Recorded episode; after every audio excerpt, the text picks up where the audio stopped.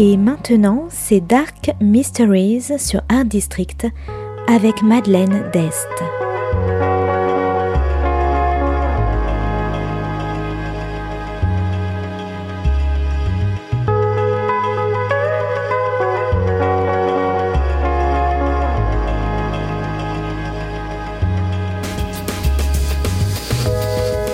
Welcome to Dark Mysteries, a book review show devoted to crime, mysteries, thrillers, and the dark side of human nature. I'm Madeline Diest. Join me as I talk about great books in the crime and mystery genre. Today's book is Little Friends by Jane Shemilt. Published by Penguin in 2020, today is all about friendship, games, and secrets. Vivacious Eve is a quintessential Earth Mother she bakes her own bread and believes in letting her children run free. She owns a house with a wild backyard and lets her three do as they please. She's also a teacher specialising in helping children with dyslexia and invites two other families over to take part in her tutoring. The children, ranging in ages from 12 to 3, quickly become fast friends, while the parents take a little longer to build a bond.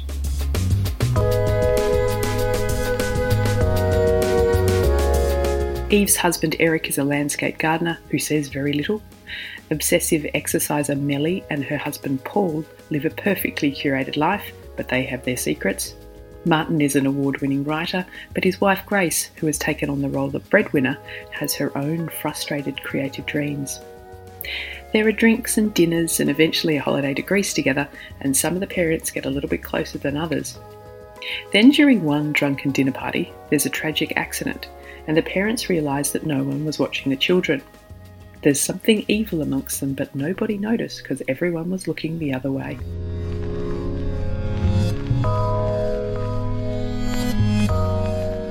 Little Friends is a gripping psychological thriller about parenting, marriage, and friendship. It's about how life doesn't turn out as you'd hoped, and the hard, boring reality of the everyday grind. It's about hidden violence and the lies told to cover up the hurt and shame, particularly violence against women. It's also a story of betrayal. Little Friends focuses on the stories of the three mothers Eve, Melly, and Grace. Eve wants her children to have an idyllic free childhood, and yet she's selfish in her own way. In her attempts to provide the perfect backdrop, she doesn't always see what's going on around her. Her marriage with Eric is tense, and she craves attention. On the other hand, Melly craves control because she has none. She works out and counts her calories and is jealous of her husband's close relationship with their daughter. She feels shut out and throws herself into her interior design work instead. But she's not as powerless as she imagines. Grace is the most intriguing character. Coming from Zimbabwe, she's a fighter, but her husband seems oblivious to her dreams of writing and her daily struggles. She's forced to be the grown up in their relationship and feels the burden of protecting them all. When a terrible incident happens to her, she tells no one and pushes on, hiding the hurt and fear. She is one strong mother lioness. Little Friends is also about how friendships can easily fracture, but then again, when the lies are revealed, friendships can also become stronger through tragedy. And while the mothers are the focus of the book, the six children are also intriguing in themselves how they bond and fight, and the mean little games they play when no one is watching.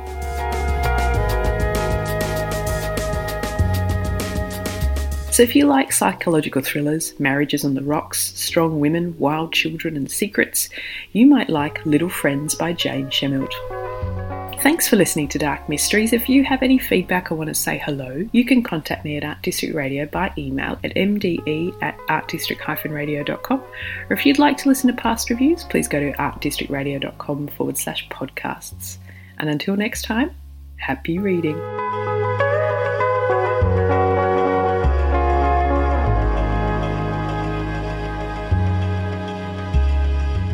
C'était Dark Mysteries sur Art District, la chronique en anglais de Madeleine Dest qui nous vient directement d'Australie.